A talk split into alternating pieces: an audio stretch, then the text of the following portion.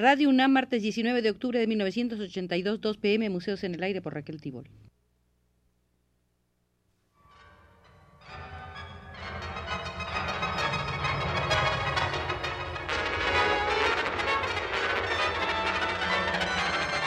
Museos en el Aire.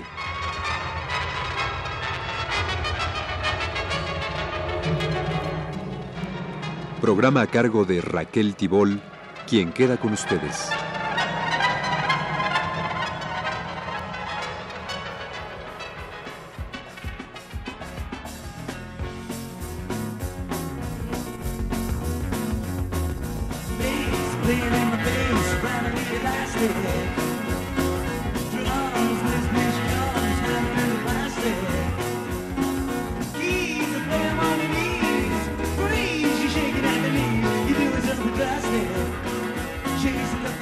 En el Museo de las Polémicas sobre el Arte y en él entramos a la sala de América Latina en la tercera década de este siglo. Allí encontramos, fechado en París en noviembre de 1927 y publicado en la Revista Mundial del Perú el 30 de diciembre de ese mismo año, 27, un escrito del poeta César Vallejo sobre la cuestión de los artistas ante la política y rogándoles presten la máxima atención, les diré lo que decía Vallejo. El artista es inevitablemente un sujeto político. Su neutralidad, su carencia de sensibilidad política probaría chatura espiritual, mediocridad humana, inferioridad estética.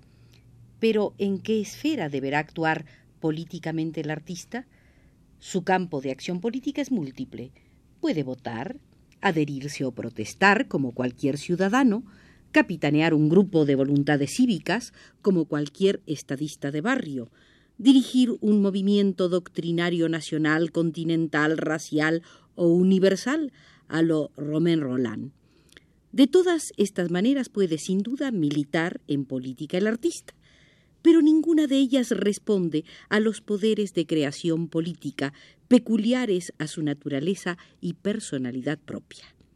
La sensibilidad política del artista se produce de preferencia y en su máxima autenticidad, creando inquietudes y nebulosas políticas más vastas que cualquier catecismo o colección de ideas expresas y por lo mismo limitadas de un momento político cualquiera y más puras que cualquier cuestionario de preocupaciones o ideales periódicos de política nacionalista o universalista. El artista no ha de reducirse tampoco a orientar un voto electoral de las multitudes o a reforzar una revolución económica, sino que debe ante todo suscitar una nueva sensibilidad política en el hombre, una nueva materia prima política en la naturaleza humana. Su acción no es didáctica, transmisora o enseñatriz de emociones o ideas cívicas ya cuajadas en el aire. Ello consiste sobre todo en remover de modo oscuro, subconsciente y casi animal la anatomía política del hombre, despertando en él la aptitud de engendrar y aflorar a su piel nuevas ideas y emociones cívicas. El artista no se circunscribe a cultivar nuevas vegetaciones en el terreno político, ni a modificar geológicamente ese terreno, sino que debe transformarlo química y naturalmente. Así lo hicieron los artistas anteriores a la Revolución Francesa y creadores de ella. Así lo han hecho los artistas anteriores a la Revolución Rusa y creadores de ella. La cosecha de semejante creación política efectuada por los artistas verdaderos se ve y se palpa sólo después de siglos y no al día siguiente, como acontece con la acción superficial del pseudoartista.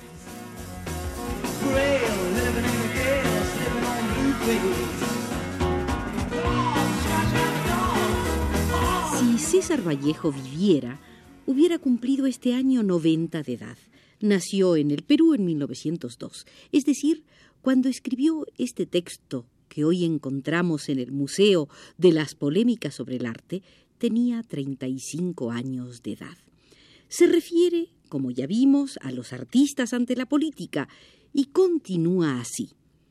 Diego Rivera cree que el pintor latinoamericano debe tomar como motivos y temas artísticos la naturaleza, los hombres y las vicisitudes sociales latinoamericanas, y como medio político de combatir el imperialismo estético y por ende económico de Wall Street. Diego Rivera rebaja y prostituye así el rol político del artista, convirtiéndolo en instrumento de un ideario político, en un barato medio didáctico de propaganda económica. Es una verdad indiscutible, dice Rivera, el poder del factor estético como determinante, en primer lugar, económicamente de la orientación, de la referencia a los consumos y, en segundo lugar, como factor psicológico capaz de encauzar la mente y la voluntad proletaria por el trayecto más corto hacia la consecución de lo que conviene a sus intereses de clase. Olvida Diego Rivera, comentaba César Vallejo, que el artista es un ser libérrimo y obra muy por encima de los programas políticos, sin estar fuera de la política, olvida que el arte no es un medio de propaganda política, sino el resorte supremo de creación política. Hablo del arte verdadero. Cualquier versificador como Mayakovsky puede defender en buenos versos futuristas la excelencia de la fauna soviética del mar, pero solamente un Dostoyevsky puede, sin encasillar el espíritu en ningún credo político concreto y en consecuencia ya anquilosado, suscitar grandes y cósmicas urgencias de justicia humana. Cualquier versificador como Derulet puede erguirse ante la muchedumbre y gritar los gritos democráticos que quiera, pero solamente un Proust puede, sin empadronar el espíritu humano en ninguna consigna política propia ni extraña, suscitar no ya nuevos tonos políticos en la vida, sino nuevas cuerdas que den esos tonos.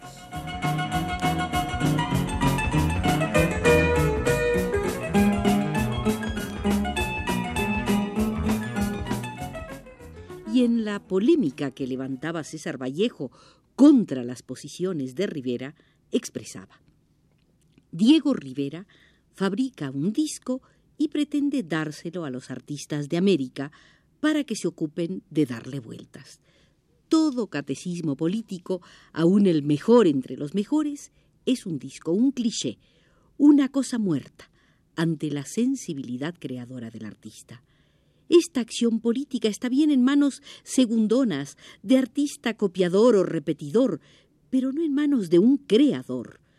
Por lo demás, bueno sería que se lograse descubrir la pólvora aún dentro de la teoría de Rivera, pero la historia del arte no ofrece ningún ejemplo de artista que partiendo de consignas o cuestionarios políticos propios o extraños haya logrado realizar una gran obra. Las teorías en general embarazan e incomodan la creación. El artista debe, antes de gritar en las calles o hacerse encarcelar, crear, dentro de un heroísmo tácito y silencioso, los profundos y grandes acueductos políticos de la humanidad, que sólo con los siglos se hacen visibles y fructifican precisamente en esos idearios y fenómenos sociales que más tarde suenan en la boca de los hombres de acción o en la de los apóstoles y conductores de opinión de que hemos hablado. Si el artista renunciase a crear lo que podríamos llamar las nebulosas políticas en la naturaleza humana, reduciéndose al rol secundario o esporádico de la propaganda o de la propia barricada, ¿a quién le tocaría aquella gran taumaturgia del espíritu? Con esta pregunta de César Vallejo, dejamos la sala de los años 20 en el Museo de las Polémicas sobre el arte.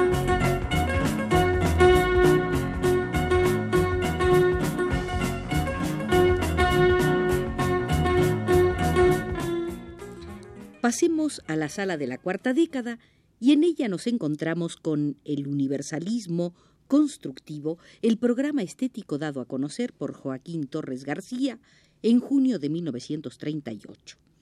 Haciendo referencia a la pintura mexicana, inmersa en el proceso social y político, Torres García afirmaba, Movimiento dominante hoy es el arte mexicano, y cuyo fundamento está en Diego Rivera Siqueiros y Orozco. La fuerte personalidad de estos tres artistas, barriendo con cualquier otra manifestación, se ha impuesto como un definitivo arte mexicano, tanto por estar purgado de influencias europeas, cuanto por darnos aspectos de la raza, así como por encarnar el ideal de ese pueblo. Por el momento, y haciendo abdicación de mi concepción del arte en general y en particular con respecto a estas tierras de América, decía Torres García, yo tengo que hablar con entusiasmo de estos tres grandes artistas, especialmente por estas razones. Es la primera, porque toman fundamento de una realidad, no digo en la realidad, y es la segunda, porque han cortado con el arte europeo para modelar un arte propio. Y finalmente, será la tercera por su incuestionable fuerza.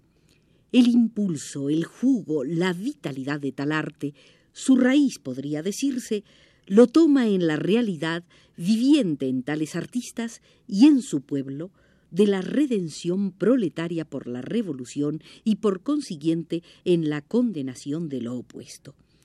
Encarnan pues ellos tal aspiración, Dejaron así las especulaciones estéticas y los ensayos, la explotación de fórmulas de toda suerte, y entrando en la entraña de la vida, ferozmente, subrayaron con verdadera crueldad y con férrea técnica el dolor humano que trabaja en lo hondo de nuestra pseudo-civilización y nada modernamente se ha producido en arte tan viril, de tan intensamente humano y de tal contundencia hasta llegar a lo desorbitado.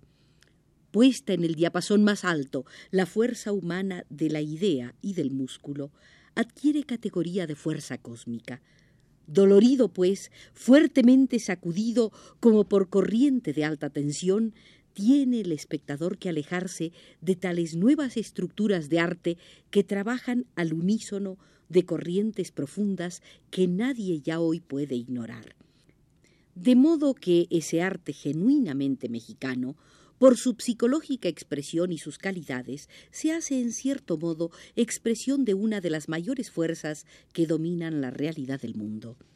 Tiene además otra ventaja el haber escapado a la arqueología tan cercana a ellos. He hablado así, en conjunto, de estos tres artistas luchadores por animarles un ideal común e idéntica pasión en desarrollarlo, pero indudablemente tienen ciertas características distintas que un atento examen de las obras en su sitio podría poner de manifiesto.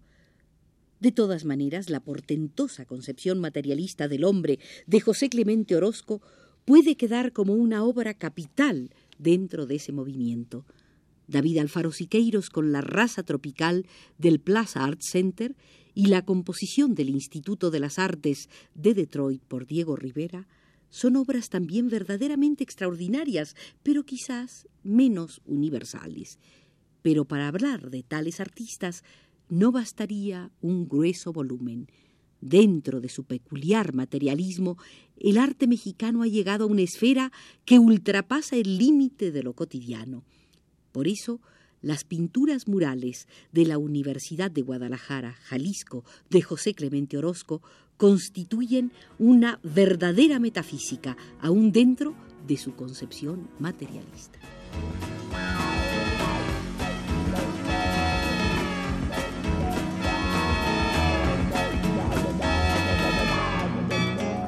En el Museo de las Polémicas sobre el Arte hemos visitado los años 20 con César Vallejo, los años 30 con Joaquín Torres García y terminemos en los años 50 con un destacado crítico sueco, Nils Lindhagen.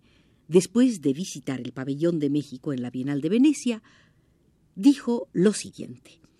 Un nuevo continente de arte ha sido presentado en Europa una tradición antigua y nacional de un arte que en lo que se refiere a continuidad casi puede compararse con el de China, se presenta lleno de una vitalidad y originalidad que en este tiempo resulta muy extraordinaria. Este arte mexicano no es un arte por el arte. Por cierto, no tiene nada de alegría de vivir.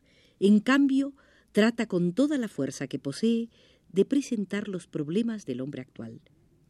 A la vez que este arte tiene un significado general, está también íntimamente ligado con el pasado y el futuro del propio pueblo en forma inseparable.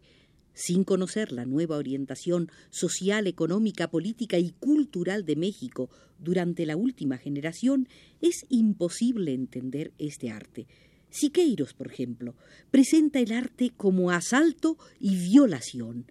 Nunca, jamás en la historia del arte han sido utilizados los medios ilusionistas tan fuertemente como en su obra.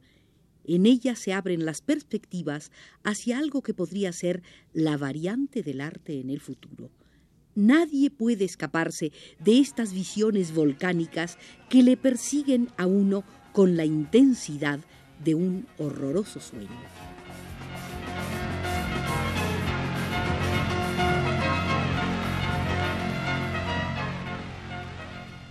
Deberemos volver al Museo de las Polémicas sobre el Arte, pues su contenido es rico y estimula nuestro propio espíritu crítico. Pero hoy nos retiramos porque así nos lo indica Manuel Estrada desde los controles.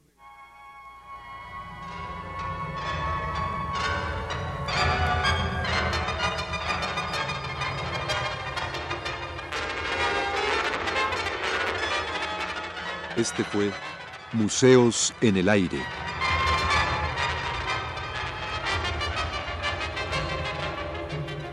El programa de Raquel Tibol que se transmite todos los martes a las 14 horas.